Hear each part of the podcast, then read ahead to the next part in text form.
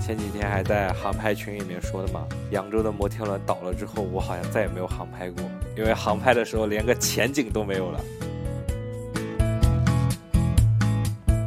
其实我们当时是最早一批实打实认真做 VR 内容的公司。当时的印象中，就是国内做 VR 内容的话，也就成都、北京，剩下的基本上大部分都是做虚拟内容。我们当时是其实注重的是全景实拍。你好，我是戴阳。你现在收听的是一档和普通人交流在扬州工作生活状态的播客节目，正在皮脸。从每一位受访正在皮脸的嘉宾口中，希望可以让你感受一个烟火气的扬州。我们大家交谈的基础呢是同一张问卷，同一个问题，不同的人不同的答案，听上去应该很有趣。哦，对。皮脸在扬州方言中是做些自己喜欢的，但是有点不上台面的事情，你明白了吗？今天的受访嘉宾是吴鹏秋，青年男人。今天我才刚刚知道他在扬州只生活了十年，我本来以为这是一个我们扬州的一个土生土长的模样，他是一个外来户，延迟来的，小学五年级。在扬州度过了初中和高中，然后高中毕业之后你去了哪里？去了澳大利亚，读了四年。读到本科吗？还是读到啊研究本生？科本科结束以后，你就立刻就回扬州了吗？没有出去转了一圈，嗯然后去过深圳，深圳实习了，应该有三个多月，又去北京，大概一两个月，然后又去了南昌，呃，参与了我一个学长的创业，最后创业好像没有成功，回扬州了。回扬州以后，就是自己是上班呢，还是自己说自己干了一份这个事情？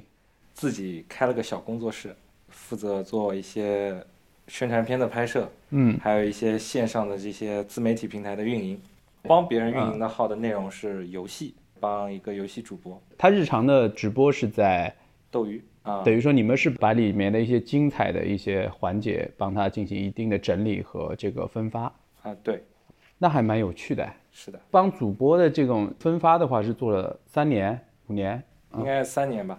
这一块的话，应该是比较稳定的了。对，呃，你们的工作室是做宣传片，对，拍那种短视频还是拍长视频？短视频。短我视们频现在其实扬州奔驰店合作，嗯就帮他们代运一些抖音内容、抖音制嗯作。嗯嗯嗯，就是我们今天的一个被访嘉宾，应该说是一个创业者，同时是一个视频制作者。首先是你在扬州收获的最大的快乐是什么？我的高中还是挺快乐的，收获一帮挺好的小伙伴，能一直玩到现在，好像没 了。是哪个学校？啊怎么为什么会这么快乐呢？我新们华，啊，新华中学还可以啊。对，因为高中是读的艺术，嗯，其实艺术班挺苦的，天天熬夜画画，画画的那几个小伙伴都玩的关系挺好通过学画的这么一个过程，然后找到了自己的铁哥们儿。的。啊，对，除此以外呢，除此以外啊，应该就是在扬州买房了。在扬州买房有什么好快乐的？买房钱都是你自己的吗？啊，就自己慢慢苦着每个月还房贷。 是吗？首付也是你自己的啊，钱？不不不，首付是我爸妈给的，剩下来基本上百分之七十我每个月自己还房贷。呃，还完了吗？没有，还有多少？还有挺多。那不就行了吗？你这什么快乐 啊？真是至的。少在扬州有一套自己名下的房子，虽然跟我那些扬州本土的他们拆迁户不能比，但是我觉得能够在扬州就是有自己名下的房子还是挺快乐的。呃，我觉得就是买的地段啊，包括它现在升值的空间，我觉得都挺符合心里的预期的。啊，反正有一个房本儿是一个很开心的事情，是吧？啊，对，那我们第二个是在扬州，你身边有没有发生过特别让人害怕的事情？我觉得应该大家都应该想到的就是去年的疫情。你为什么是害怕呢？说实话，第一阵疫情发生的时候，二零年的二月份，其嗯实大部分扬州人其实对这个并没有多大的感受，嗯包括我，嗯当时只是觉得被隔离在家，嗯，然后但是新闻上就很多报道啊，包括什么的，都觉得其实看着挺害怕的，就是自己也没有太多的关注那方面，因为关注的太多就感觉很很难受，嗯因为有一种无助无力感。嗯，但是去年疫情扬州爆发了之后，就瞬间觉得这种事情发生在身边，哎，每一次出去捅核酸啊，包括这一就是做这些事情的时候，就真的有一种无形的那种恐惧感，嗯，和压力感。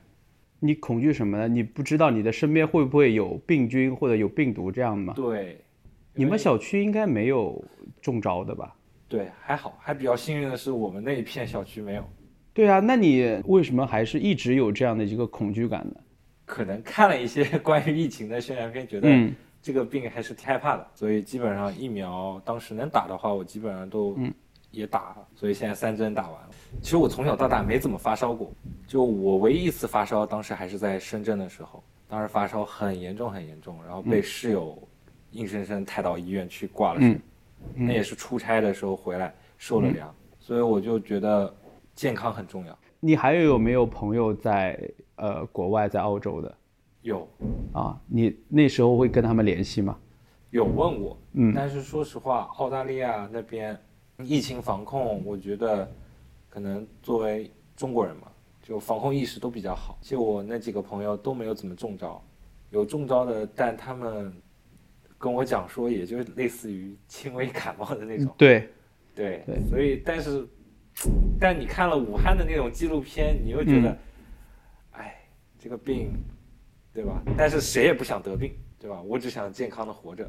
其实他们国外的对这个新冠病毒，甚至有的人是亲身经历的，其实并没有减弱你的这样的一个恐惧感和这个这个害怕的这个状态，是吧？你就觉得不不能生病，你这个一生病就感觉这个就是会受到很大的创伤的感觉嘛。不是，就在我的印象中，就我嗯觉得生病真的不太好。明白？就像我妈前嗯前一阵子也是，嗯，急性阑尾炎，嗯，然后发烧，嗯，晚上带到医院，急诊室都不接待，嗯所以必须得先做抽血，先做核酸。那时候已经十点多钟了，然后要等核酸结果，一直到凌晨多，嗯，结果出来没有事情，然后再转到急诊，嗯，然后啊一直挂水到凌晨六点才回家。就我觉得这个病影响还是挺大的，就是疫情哦，嗯，对，影响非常大。那下面是你现在生活在扬州的心境是怎么样的？就是感觉有劲使不上，就有很多想法，但是发现在扬州这块地方就很难去实现。就好比我现在工作室的状况，我觉得扬州整个就是视频行业大家都很内卷，而且整个市场都不是很认可摄影师的这种工作价值，就我们的那种能力，他不认可。大部分人其实都是赚的一个辛苦钱，很多老板找我们拍宣传片什么的，他不知道整个拍摄的流程和拍摄需求点，反而是我们在慢慢引导他，嗯你的需求点是什么？你想拍成什么样？但是他们又反而提出很很少的预算去做他们就是很高要求的那种样片。他觉得我付了钱，你拍的片子一定要长于一分钟。但是我跟一些客户经常说，我说一分钟的短片，其实在短视频里面，就播放的完成率不高，导致在算法里面就无法推广。其实短视频最重要的就是前五秒抓住观看者的这种眼球，嗯，剩下的基本上再靠内容去堆砌。而大部分其实他觉得我付给你钱，我必须得拍满一分钟向上。嗯，在他们的印象中，他们觉得拍视频一定要有头有尾。嗯，而我们说实话，现在短视频内容其实就很喜欢留悬念，让观众去关注。嗯，就包括很多电影解说或者一些剧情号，他们都喜欢分上中下。对，而有些老板，他们觉得我拍一个视频，我一个短视频，我一定要在一分钟内从头到尾讲清楚，我觉得这是不可能的事情。就是他们的传统认知里，就是对短视频的这个概念，还有对短视频的这种节奏，就完全不了解。就需要我们去慢慢慢慢的引导。成功了吗？呃，有几个客户能接受，但是大部分客户是接受不了，就觉得我付了钱，我一定要拍时间长的。接受不了，你们是怎么处理的？那就按照他想要的成片给他效果好吗？不好，他觉得啊，你这个视频上面你这个是拍的美女，嗯，所以有流量。我当时拍那条短的二十秒的视频，我就会跟他说，我说这二十条的视频正好我们也蹭了热热度，下雪天嘛，然后我们就蹭了一些流量，嗯，我说这条一定会火，嗯，虽然甲方当时不相信，最后数据确实不错，嗯，但甲方也不会说什么，嗯，你拍短视频，一个是创作，对，一个是干活，嗯创作是自己的事，干活那个是赚钱的事，嗯，就有时候我们也怎么讲，也不能跟从我们自己的想法， 因为大部分其实都满足甲方的需求，那你们的其在扬州市场现在怎么样？就你们工作室，其实做的也不算很好吧，嗯，因为大部分扬州短视频其实做的都比较娱乐，美食探店号特别多。就我们这种是相当于给企业拍短视频，扬州的企业本来需求量也少，所以说，那你们实际上的话，你刚才一开始说心地就有一种就是有劲儿使的不是特别完全的那种状态，是吗？对对对对，你是觉得就是你的一种呃或者价值取向也好，或者是你呃你觉得应该怎么做的做法，并不能在扬州市面上得到比较大多数的这种的支持或者认可，对是这么一个状态吗？是的。那你想过怎么样改变吗？暂时还没想到，可能我现在目前的想法就是，再过没多久，我可能不太会做这一行业，可能会你考虑其他行业去。你现在就准备转行吗？还是说再坚持一会儿？现在在看，因为我可能想做其他行业。啊、其他行业是整个是呃转变了吗？还是说是这个相关的？相当于转变，不是这个行业了。呃，那是因为你那个大学学的也不是这个视频行业是吧？啊，对的，啊，你是学的金融吗？还是对学的对什么？啊，这个好像出国很多孩子都学的是金融方面的嘛，是，啊，是比较方便是吗？也不是方便吧，父母当时的选择。啊，那其实我当时更想学建筑设计相关的。嗯好的，我们下面一个是在扬州，你生活中最钦佩的人是谁？在扬州，对说实话，暂时还真没有。那你觉得，如果说这个人能得到你的钦佩，他需要有哪些特质或者哪些标准呢？最重要的执行力吧。执行力啊，啊。有的人执行力他完不成你的任务啊，那你说你把这个问题留下来干嘛呢？你在生活中没有碰到你钦佩的人，扬州好像到现在没有哎，让我觉得钦佩的人。对，但我生活中有钦佩的人，但他不在扬州，他是做生意的，就也算是我爸的一个朋友家的小孩，他现在三十大几了，他会教导我很多，他其实有时候也会告诉我选择大于努力，嗯，我很认可他这句话，因为有时候我我现在也在自我怀疑当中，就是说实话，我做这个视频行业这么久了，我有时候很想突破自己，但是就一直突破不了，就他就在一直就是尝试我做其他方面的一些事情，他已经通过他自己选择努力的那条路，已经实现了财富自由了。他一直把我当做一个好朋友或者一个很好的弟弟来看待我，就很多次想帮我，但说实话，我就是我这个人呢，就可能有一点感觉，就是别人直接帮我的，我觉得自己也 hold 不住，嗯然后我也不愿意的那种他状态帮你的，他是直接给你投资吗？还是说直接会给你项目去做？都有。但是说实话，那个层次以及等级，就是说实话，就已经和我不是一个 level 的人，他是做投资类的吗？还是说自己是办实业的？他有实业，他也有投资，做的那个行业站在风口上了，嗯，新能源的风口上了。啊、他建议你是做视频行业的，还是说他建议你去要换一个赛道去跑嗯换跑？一个赛道，因为他觉得我这个视频行业还是大部分是在拿体力去赚钱，他建议你的行业是哪个行业？应该算是我大学学的专业了。他让你去做金融，对，金融他是让你去做投资，还是说是让你去做其他的金融衍生品，还是什么？金融衍生品，你感兴趣吗？感兴趣是感兴趣，因为说实话，金融这个行业哦，高风险高收益这是必然的。很多东西，说实话，我现在在扬州的收入水平以及生活水平，其实就已经相当于很不错了。但是他觉得我不能局限于在扬州，嗯，他觉得我在扬州已经过得很安逸了。下午就对对对对，他觉得我这个年纪应该是要还要再拼搏的年纪，三十岁之后才是该享受的年纪。他想让我跟他一起做一些事情嘛，就是也可能是想把我的，就是接替他的工作一些活，你你怎么想的？你不愿意？也没有说不愿意吧，有在思考。因为说实话，他的工作性质还是挺特殊的，要基本上全国到处跑，到处飞。嗯，空中飞人呗。对我可能是一个比较念床的人，我出差真的很痛苦的。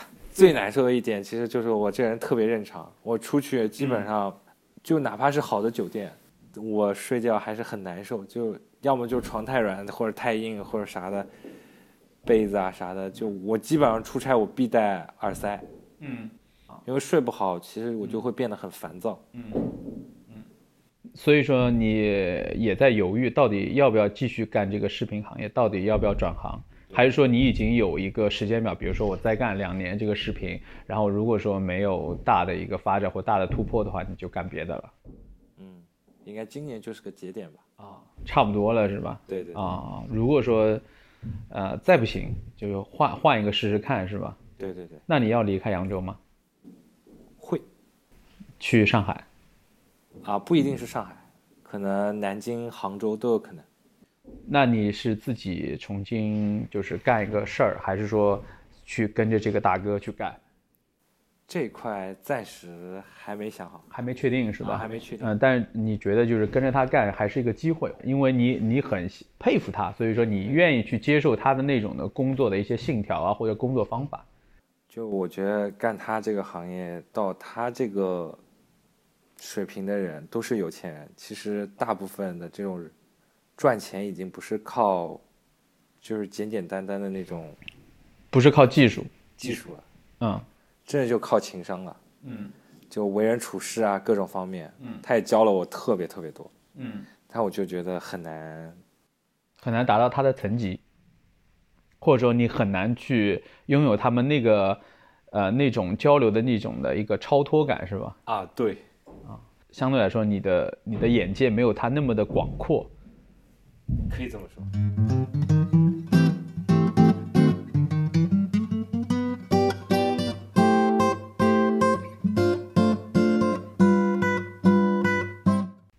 哎我就很奇怪，你当时那个不是从澳洲回来嘛？你说去又干过北漂，又去深圳之类的。你当时你那个是实习的一个状态，还是说那时候那些都是工作嘛？深圳有实习，嗯北漂那一段其实也相当于算半个实习状态。嗯那两个地方干的都是金融的工作吗？还是说啊其实已经是视频的工作了？其实我算是中国很早做，就是现在很大火的元宇宙的，嗯的 VR 嗯虚拟内容。嗯其实我之前去深圳的话，工作的那个公司当时就是做全景相机的，嗯嗯做 VR 内容生态的。嗯，对啊，啊、当时也算是一个风口吧，回国的这一算是一个风口，我对这个很感兴趣。嗯其实参与了蛮多的项目的。嗯去北京其实很短暂，当时去北京纯粹是因为也是有猎头公司就挖了嘛，嗯嗯但是后来就觉得在北京的就是这种生活节奏和生活压力，就通勤压力实在是比深圳就是虽然表面上看着我工资就实习工资从五千涨到八千，但我没什事么实用上是吧？在北京，我觉得生活质量太差。太差太差，太累太累了。嗯，就每天花费将近两个多小时在嗯就是通勤路上，就整个人压力非常大。那时候南昌有一个哥哥，嗯，他就是想做 VR 内容的，他就问我愿不愿意一起来所以说你就从北京给跳到南昌去了。啊？对，啊然后和他一起搞了个公司。嗯，其实我们当时是最早一批实打实认真做 VR 内容的公司。嗯当时的印象中，就是国内做 VR 内容的话，也就成都、北京，然后上海有两家，剩下的基本上大部分都是做虚拟内容。我们当时是其实注重的是全景实拍，嗯嗯，就是技术路线不一样嘛。对对对对嗯对，我们实拍内容，当时还拍了相当于南昌大学第一部 VR 校园剧，嗯，与新华社的合作的一些 VR 宣传片深圳吗？还是北京？啊，不是北京，啊，是关于部队的，啊啊，我知道啊，你就是在南昌是吗？啊不是，你到底在哪个哪个地方跟新华社合作了呀？那时候是在深圳蒙的一圈家了公吗？司啊，对啊，深圳公司嘛。啊，对啊，那哎，那个深圳这个公司现在发展怎么样？也不行，也不太好，对，是他选择的路径有问题吗？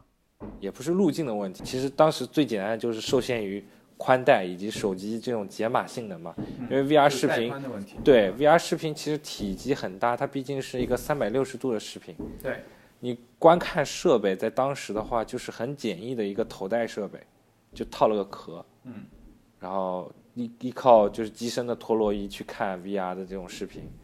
你说的是二零一七年、一八年吗？一八年的时一八年的时候，现在好像它的头戴设备也没有太大的一个硬件的突破，是吧？对对对国内现在你就登优酷 VR、爱奇艺 VR 已经很久很久没有新的内容了，上面新的内容基本上都停留在一八一九年，就一八年底，基本上很多很多做 VR 内容的公司全解散掉了嗯，那基本上就是说那个他们的钱也烧光了呗。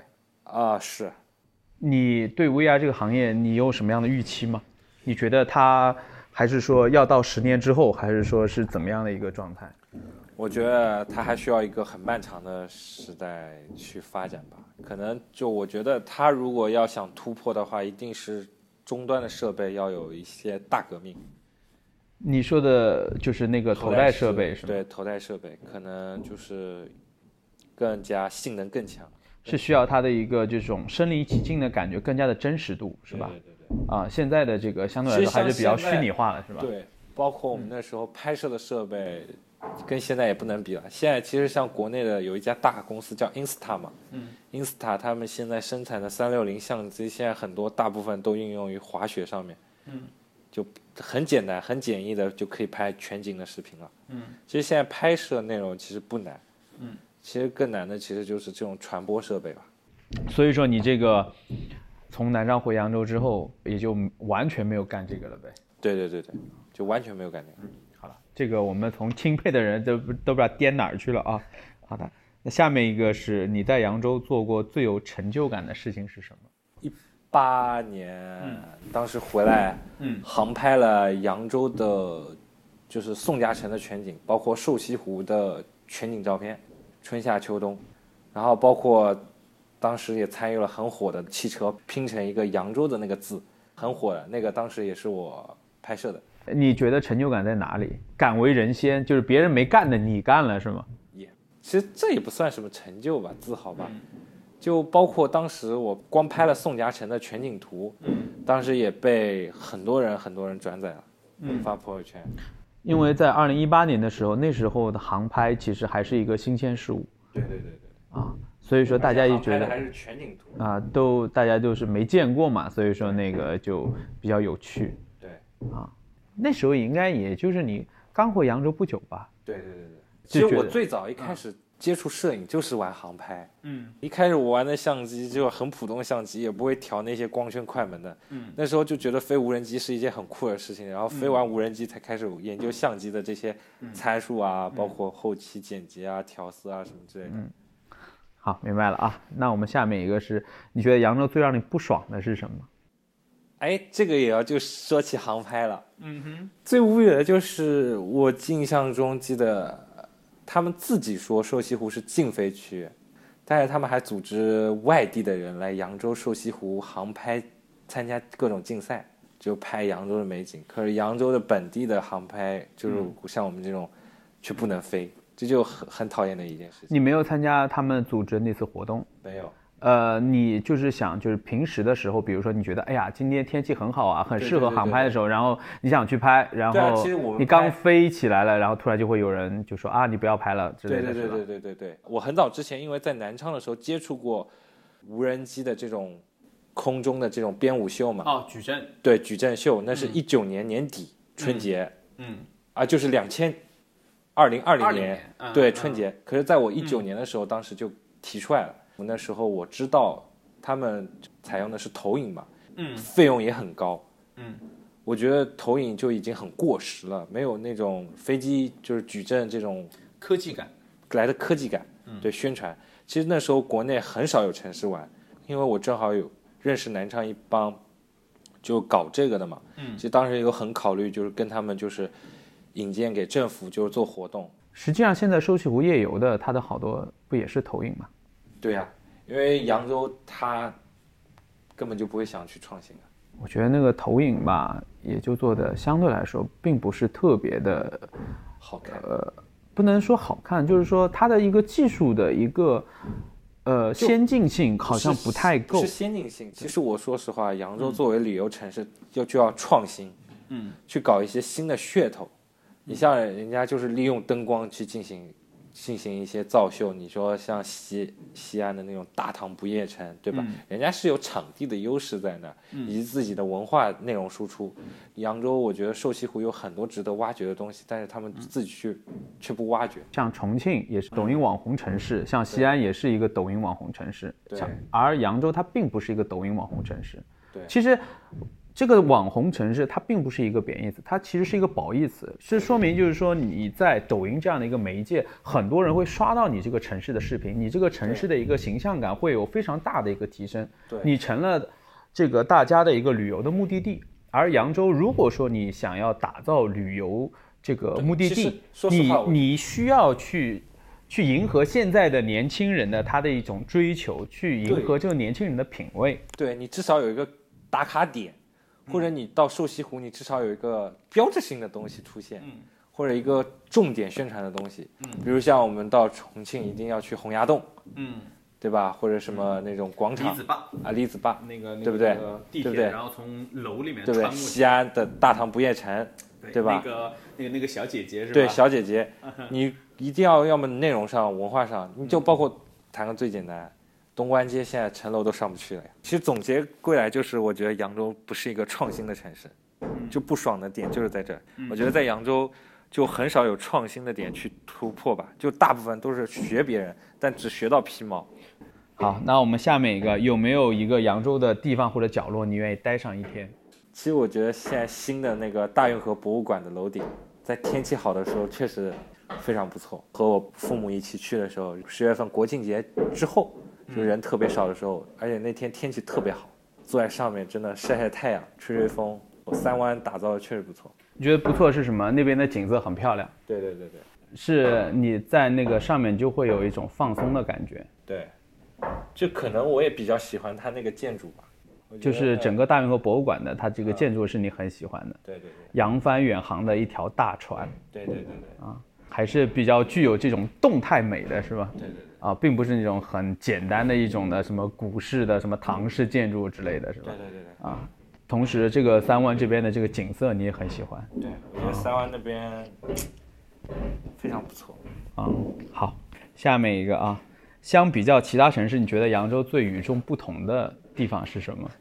啊就，这对啊，边其实消费水平不低，嗯哼，还有房价也不低，就这个。这有什么与众不同的？这个房价高得多呢，扬州的房价又不是最高的。就我觉得它不符合它扬州的这个城市发展呀，你觉得扬州城市发展是要房价很低吗？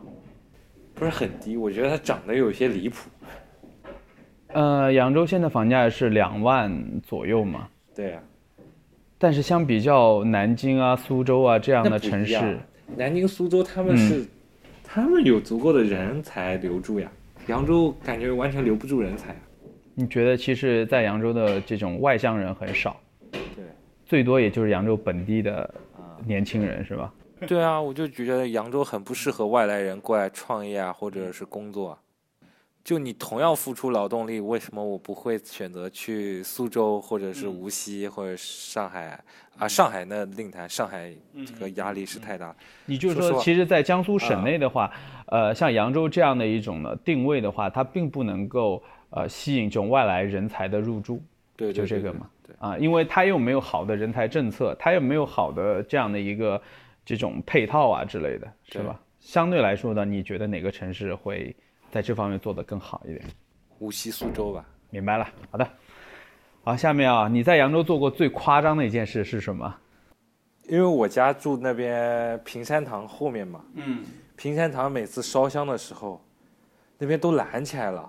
我为了出去，嗯我要愣生生自己先走个十几分钟，走出那个封路的地方，嗯，建再真路去打车。我我们要家一小区的东对南西北的所有的路都被封全起来，全封起来了。你只能先向北，然后然后再出去嘛。我要么先向北过了铁路桥，那如果你开车怎么办呢？开车只能丢外面啊，等啊等等，一直等到十二点之后，一点钟之后宵禁，就是封路结束啊。宵 禁啊不是宵消禁禁。封闭我有一次为了去吃饭，骑那个共享的小黄车，一直骑到了唐郡那边，然后再出去打车。嗯，就是骑到扬子江路上了。那还好，这个夸张在哪里啊？我晚上打车，我一直要在外面玩到十二点过后才能回家。不是、啊、你自己不是可以走路走回家吗？对啊，我要么就是打的把我送到那边，我自己挤着人群然后挤回家。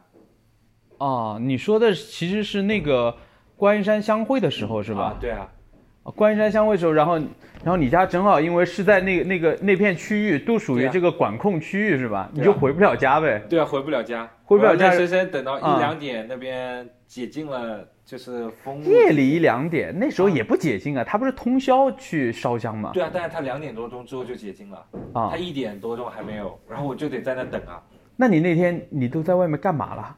我在外面跟朋友玩啊去酒吧喝喝酒，啊，你觉得那个那个时间很难熬吗？还好，那对啊，那有什么夸 张的？这觉不得夸张呀， 啊！但是说明你谁让你们家选选住在那么好的一个地段呢？对不对？是吧？那对啊，你这个不夸张，这个我们我们我们不能同意，你这个是夸张的事情。那还有什么夸张的事情？那没有就算了嘛，啊，那也没办法了嘛，我对吧想？知道别人讲夸张是什么事儿。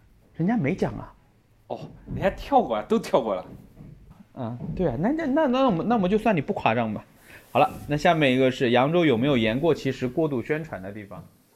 其实这过度宣传的地方太多了呀。啊，比如说，瘦西湖那边还写着温泉度假之都呢，花都会还写着互联网公园呢，但没有一个与它搭嘎的，你不觉得吗？啊你是觉得，比如说你说温泉度假之之都，那个温泉是地下几千米上来的热水，对，它并不是这种地表的这种，是这个有这种温泉传统的，对呃对跟对汤山差得太远了，是吧？对你说的花都会的这个互联网的这种东西，然后跑进去一看，一个互联网公司都没有，然后也对也不知道它为什么要叫互联网，是吧？对它只是搞了一个这种商业地产而已，是吧？对，啊，这个明白了啊。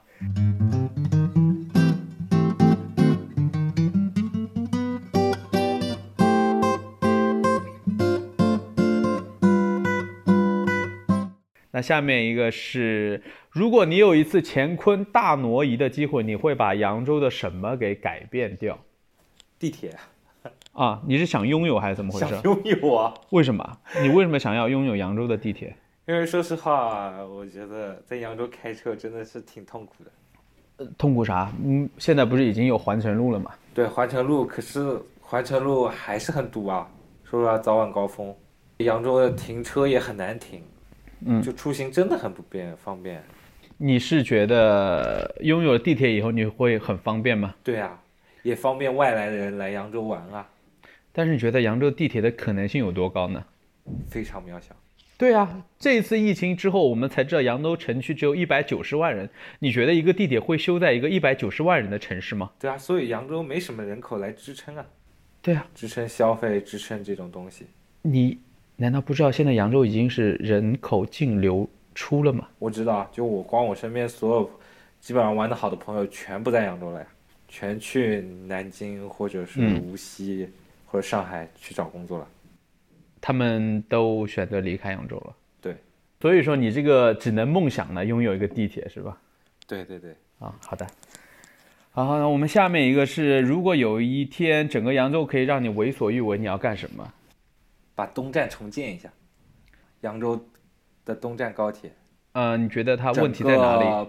布局，整个、嗯就包括整个建筑，我觉得它就是相当于完完整整的把西站照抄过去，但是并没有进行优化嗯，改变的一个建筑，你是觉得它的设计的美感有问题，还是说不是是它的功能性有设问计的里题？面功能性都有问题都。有问题，啊包括整个出入口，我觉得就是让人印象深的去南京站嗯那种能看到整个湖景，看嗯到整个美景，对吧？嗯，扬州东站，说实话，扬州在那边有什么美景？没有美景呀。其次，里呃里面的整个规划真的非常乱，动线非常乱。就作为开车的或者不开车来接客的话，动线真的很不清楚。进去呃，容易就是出现错误。对，嗯，因为我也那个开过几次东站嘛，我发现在东站停车，那个入口是有点过小了一点，很害怕。 对，就进出入口就一个口。其次，你走那边上来的时候，还要嗯经过那个换乘中心，换乘对中心的电梯又特别小。我出来好几趟走那儿，基本上每次人家只要有两三个行李的，就挤不进来电梯箱了。你作为一个换乘中心，你的电梯至少至少也要容纳八到十个人吧，比它商是场电梯稍微大一点吧。嗯，它实际上就是应该从停车场可以直达它的这个高铁站的这个外部，而不是说直接上的是这个汽车站的换乘中间，这个简直对就是。对这个主次不分，然后就很对混乱，因为你对汽车站的话，它是服务于坐大巴的这样的一个客源的，并不是对说我去服感觉务应该于就坐高铁的人的。对，嗯。上次我出差的时候，正好是下暴雨，它完全没有地下走廊，或者是完全遮挡雨的地方可以走。对你只能从地上的走廊过去。，对，只有过来的时候可以有一个雨棚，嗯但那边现在因为疫情嘛，嗯，你又不可能逆着走那边走，对，因为那边是出口。很想改变东站的哦整个动线规划，所以说让你为所欲为，赶紧就是说让有关部门你们赶紧做一下这个优化方案，是吧？对对对其实我觉得只要是一个建筑，现在大家都建的没什么太大问题，该优化的赶紧优化。不是说你你弄好了以后就完全没有办法去修正了或怎么样那种的对，对不是那么困难的，是吧？OK，好的啊。下面一个是什么样的情况下你要离开扬州去另一个地方生活？感觉你很快就要走了吗？ 对啊，就觉得嗯哼嗯扬州没有任何就是发挥我自我价值的地方了，嗯对吧？就觉得要走了，啊，你去到哪里？可能会先去上海嗯或者杭州，嗯，有想过，呃，从扬州离开以后，大概什么样的年纪再会回来吗？还是说就啊一这去倒是不不回会头想了？这没有想。只是说就是啊，我在这边好像有了一种这种事业方面的一个瓶颈啊，我要出去再寻找寻找突破，是吧？嗯，万一你的你发现在外面碰壁比较多怎么办呢？回来呗。你有没有给自己设定一个时间表？比如说我要出去要干个三年，还是干个五年，还是还是应要该怎么是样？三十岁之前，三十岁左右是吧？对，三十岁左右。啊，就是说自己再打拼一把的这种状态是吧？对，要去实现自己的价值。就我觉得在扬州，就是说白了，还是就是你看不到那些创新的东西吧，就是还是想多出去看看人家现在新的主流啊，或者更多的嗯是接触其他行业吧。这个时代还是互联网的时代嘛，嗯那互联网其实有太多发展性了，就不一定要限制是做内容输出。，对你实际上，呃，你想离开扬州市，你不想被这个一个时这个时代的一种潮流给抛弃，你不想嗯说始终是做一个这种感觉啊，人家那边很快呃竟然发展了这个，然后你完全不知道这种状态，你的对对感对觉对很不爽，是吧？对对对你是想还是说做一个相对来说，呃，比较有一这个时代感、一种这种先锋感的这样的一些这种一种人生状态，是吧？对啊，呃，老做那种守旧的事情没有意思，对而且的话，趁着自己还年轻嘛，对啊，趁自己还没有结婚有小孩之类的啊，啊啊！如果说你结婚有小孩了以后，然后你觉得你的这个往外跑的这种动力就会立马衰减了很多，是吧？肯定啊。就会觉得啊，我还是安安稳一点，还是这种守成一点会好一点，是吧？对，那就是说，趁着自己的状态还可以，是吧？对对对 OK OK，明白了啊。啊、我们下面是你觉得对于扬州这座城市你重要吗？肯定不重要啊。嗯我又不担任很重要的角色在扬州，嗯，你觉得什么样的人在扬州是重要的？我觉得能有决策力吧。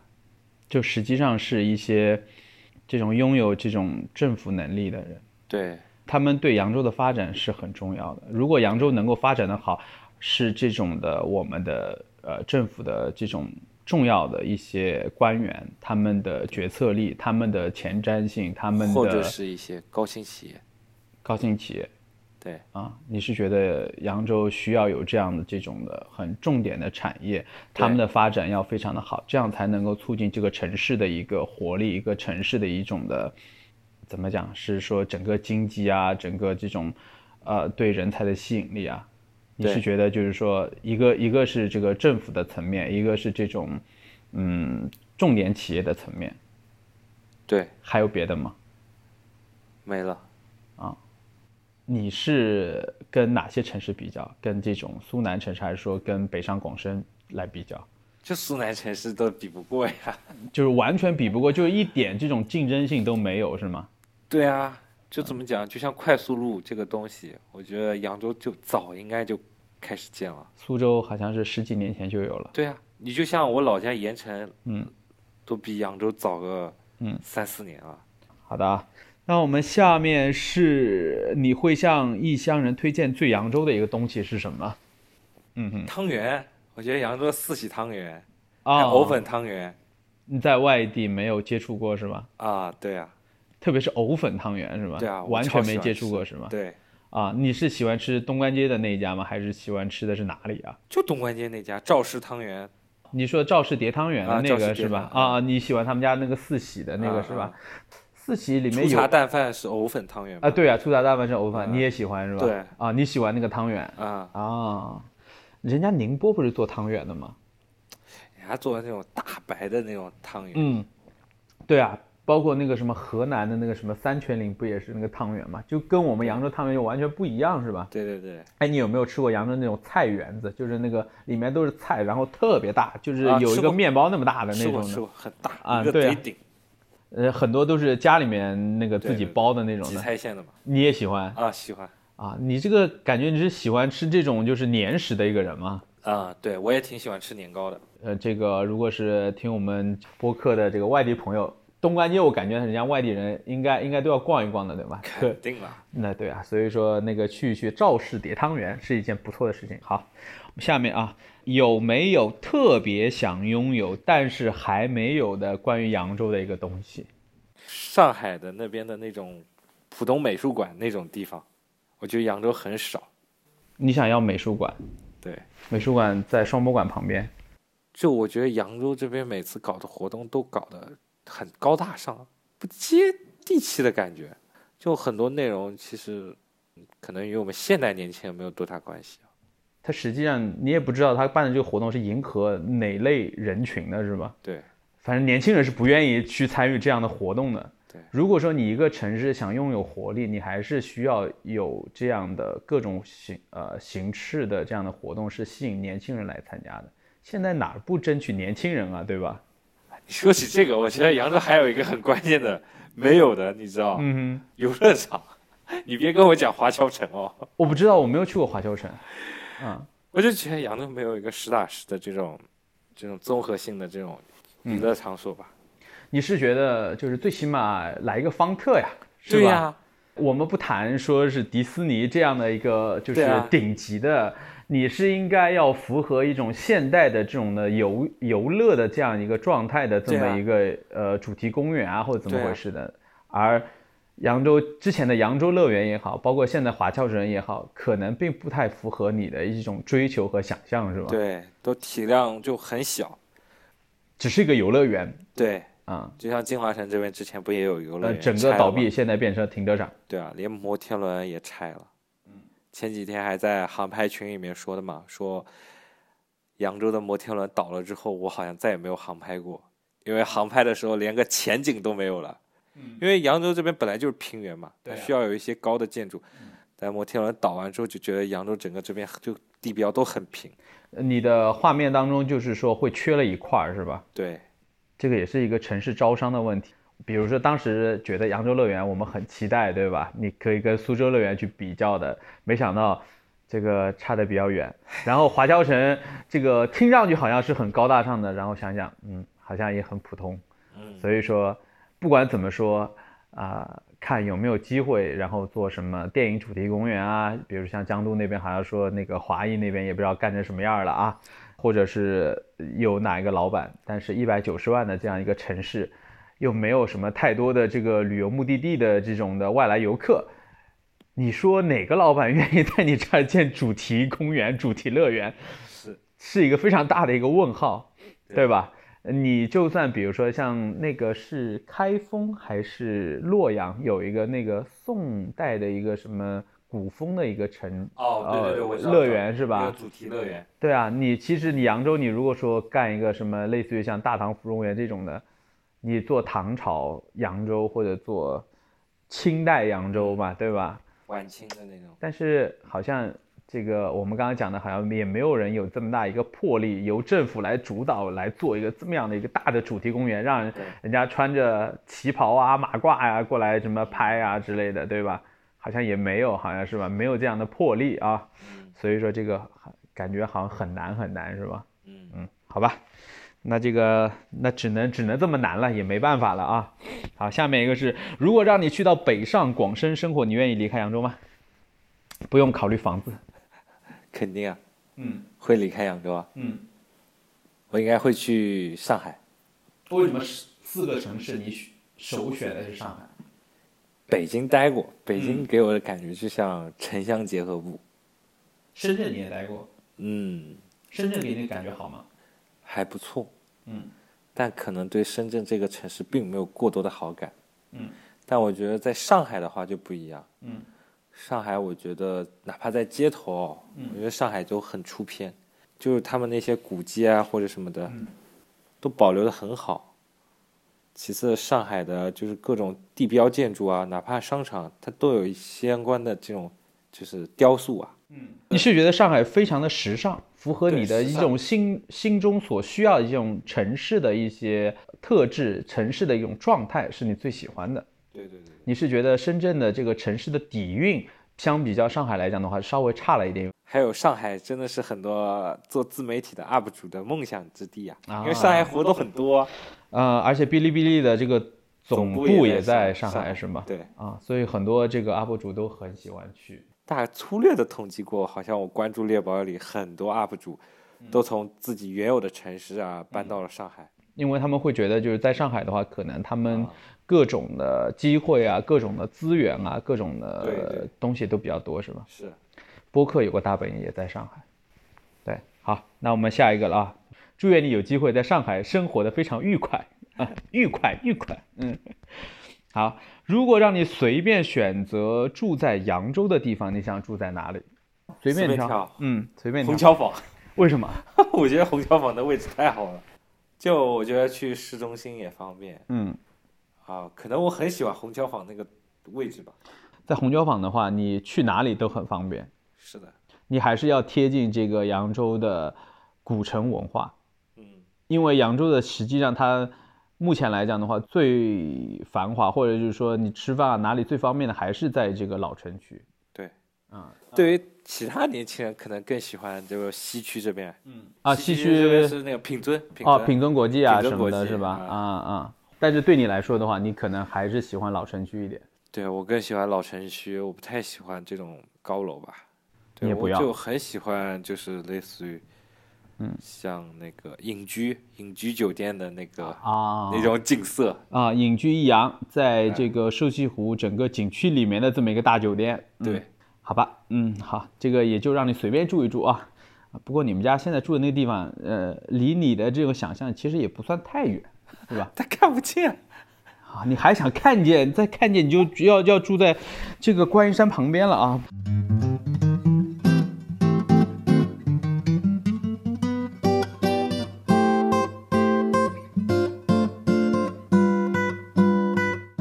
你觉得在扬州做什么工作你会过得更舒服？拆迁户收房租拆迁户吃黄不租就是这是个工作吗？算啊，地主啊，对啊，就是不需要什么专业技能，它只是一个祖辈的积累，是吧？对啊，你碰到过这种人吗？有啊，我身边有啊，很多吗？也没有很多啊，你觉得他为什么是最舒服的呢？可以不劳而获吗？没有说不劳而获吧，毕竟每个月收房租，人家也要自己去催啊。嗯，对啊，催账也是一个很痛苦的事 情。对啊，嗯，每个就是万一上一个租客走了，他还要再布置收拾一下，嗯，发中间还有空档期对啊，空档期啊，对啊，啊扬州也没有太多外来人口，万一他遇不到好的租客呢？对对对对对，那你这个拆迁户这个日子其实也很一般嘛。没有啊，他至少不像别人做其他工作那么辛苦吧？要是干个公务员之类的呢？ 啊我觉得在扬州当公务员并不是很幸福的事啊，扬为什州么公务员现在工资连年终奖都没了呀， 对吧？你要看，我不了解， 哦我因因为我也不身是公边务有，员。嗯哼，其实我觉得在扬州当公务员，其实日子并没有大家想象中那么好过吧？所以说，公务员这种旱涝保收的这个职业，在扬州也也很不是普很通了强，，也很对普通了，是吧？很普通 OK，好的，明白了啊。你你这个是越说就是这个 去做拆迁户，这个也太恐怖了，这件事情对啊，啊。嗯，而且你身边的确有这样的一种人员的存在，是吧？对对对对然后你觉得，嗯，他这个日子过得是真爽呀。是真的爽。嗯，好的，明白了。嗯，但是他也没有，也不需要什么专业技能，这个人他不上学都可以当拆迁户呀。嗯，好吧，啊反正我们也管不了了啊。对，嗯，好，下面一个是哪一个瞬间觉得扬州非常漂亮？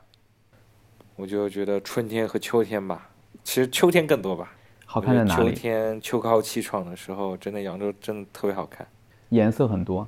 因为扬州就秋天也很短暂，但是那短暂的秋天里就真的非常舒服，非常惬意。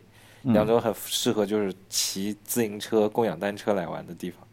你是希望他们比如说绕着这个瘦西湖走一圈，骑对骑一圈，对，看一看这个湖景，哪怕他不买票去瘦西湖里面去宝障湖走一圈，都会很漂亮的一个对啊地方，是吧？是，啊，而且相对来说，春天的人太多了，秋天的人相对会少一点。对，呃，扬州其实这个城市比较小，它并不能承载太多的游客，它其实就是相对来说少一点，感觉各个地方都比较稀疏一点，比较安静一点，会更加的漂亮，更加的这个让你觉得真是一个人间的美景，是吧？对啊，就像嗯我前几天跟我朋友一起走古运河边，大王庙走到东关古渡，嗯，这边有两三公里，哎，呃，实测走下来两点九公里，对啊、往返、啊对，如果你把在东关街走下来，我那天表显好像七点六公里，人行走道也弄得还不错，不很知适不合觉走就过来了，是吧？对并不会很有压力的。对，嗯也不需要注意车子什么的，因为它沿湖边它是有专门的人走的那个通道嘛。你是觉得就是它的路线设计的是比较适合于这种步行啊、徒步啊这么一个状态的，是吧？对，可以 推荐大家住那儿嘛，啊，住大王庙附近或者啥的， 大王庙里面大王是谁吗？不知道。你想一想嘛，你都说古运河了，看你这个历史行不行？啥你不和是啥你你不是怎么可能做你的梦？沙河沙河疯了，你不是去了大运河博物馆吗？大王庙里面肯定是供奉的是开涵沟的这个大王呀。哦，开海沟的吧？开涵的大王是谁啊？你知道吗？你不知道，就没文化的，你还喝了洋墨洋墨水没用，它里面是吴王夫差，哦，夫差。人家是为了北上伐齐，所以说开了邗沟是扬州到淮安的这条水路，哦，这就是大运河的一个开端嘛。好了啊，我们下面说的是哪一个瞬间觉得扬州非常丑陋？其实扬州有一些丑陋的事情，说实话，我觉得啊你说就像疫情的时候，紫金文昌，啊，嗯，对吧？好，非常好，我也觉得，我也同意。对吧？这样的事情发生是对一个这个政府的公信力的一个非常大的一个摧毁，对对对对对这是一个非常重要的事情。对，实际上，水能载舟，亦能覆舟。现在这个覆舟的能力太强大了，是是是，千万不要觉得你能怎么样，而是说你现在每个人都要对这种的要有敬畏心。对对我觉得你是要尊重一个事情的一个自然的发展规律，你并不能够说你能为所欲为了。现在谁也不能够为所欲为了。对现在你想想看，这个街头的那么多摄像探头，你连个违章，你都不能够说你没有违章了，对不对？对到处都是证据，千万不要觉得自己怎么样，因为我们会尊重事实的一个发展。嗯， OK，好的啊。最后一个问题是你在扬州生活的最大原因是什么？很简单啊，嗯我父母在这儿，嗯，然后我现在大部分的工作在这儿，身边朋友伙伴也在这儿，对，还有我的房贷也在这儿，嗯，哎，对你为什么没想在国外待着呢？当然就没有那个想法。现在的我的话，其实我觉得，如果我有钱，我其实挺宁愿待在澳洲的，为什么？因为说实话，那边风景挺好，而且我很喜欢就是这种自然的这种生态环境。嗯可那能你还是不是很喜欢这种人文就是建筑多嗯的地方。钢铁森林给我的感觉很不舒服。那你在澳洲的话，你设定如果说那时候你是在那边做金呃本行吗？做金融吗？还做什么？我觉澳得洲没有什么金融哎。对，澳洲是没什么金融，其实留学生在那能干的可多了，啊、买房啊， 这是真的啊。啊大部分我认识的大哥哥大姐姐都在那边卖房子赚钱，啊确实很赚钱，嗯嗯嗯佣金很高，做房产代理，做房产代理，要么就是做留学中介。之前一个学材料工程学的哥哥在那居然也也当起留学中介，但现在嗯留学不是像以前那么好做了。对，那他们还能干啥？在澳洲，其实澳洲干的，你如果干一些体力活上的话，肯定收入是也不低，我知道，不比国啊对内的，低。嗯，那边随便的瓦匠什么的或者什么的，都工资超高。就是蓝领的技术工人嘛，那肯定对工资很高的。对，对，你就觉得就是那边工作机会也很多是吧？工作机会其实你在现在这种大疫情时代下，就打个比方，很简单，你打开今日头条或者西瓜视频里面，嗯你看视频一些 vlog 类的哦，嗯其实大部分其实都是很多在国外的。嗯非洲的、啊、嗯法国的、啊、美国的、啊、生活的，其实他就拍拍日常。因为现在其实我们要承认一点，其实很多人没有出过国，嗯哎，尤其疫情的这种状态下，有人哪怕像我这种有能力出国但是没法出国的人，我只能靠看别人在国外玩的视频来解解馋啊。来嗨一嗨是吧？对啊，就嗯就包看括一我最看近是关吧注了一个 UP 主，就是在泰国各种玩什么什么嗯的，他也是心生向往是吧？对啊，他也是在泰国读书的留学生，然后当时在泰国，然后就贩卖电话卡，嗯然后赚了不少钱，然后现在疫情爆发之后就一直没有回国嘛，就在泰嗯国。他一开始拍视频就是吐槽，就是泰国现状什么什么，嗯反而就拍火起来了，对，拍火起来之后有的，还有在对印度的也有好多。，对啊，嗯他就拍，然后后来现在就是在泰国各个小岛玩儿，分享什么，然后底下有留言说啊，我在某某年去过，然后什么什么的，嗯嗯引起这种共鸣，或者有的人谢谢你提供了这种啊啊我们疫情看不到的这个世界，对不对？嗯确实是，他有一些视频就仿佛也带着我去嗯玩了一下，因为自己真的出不去。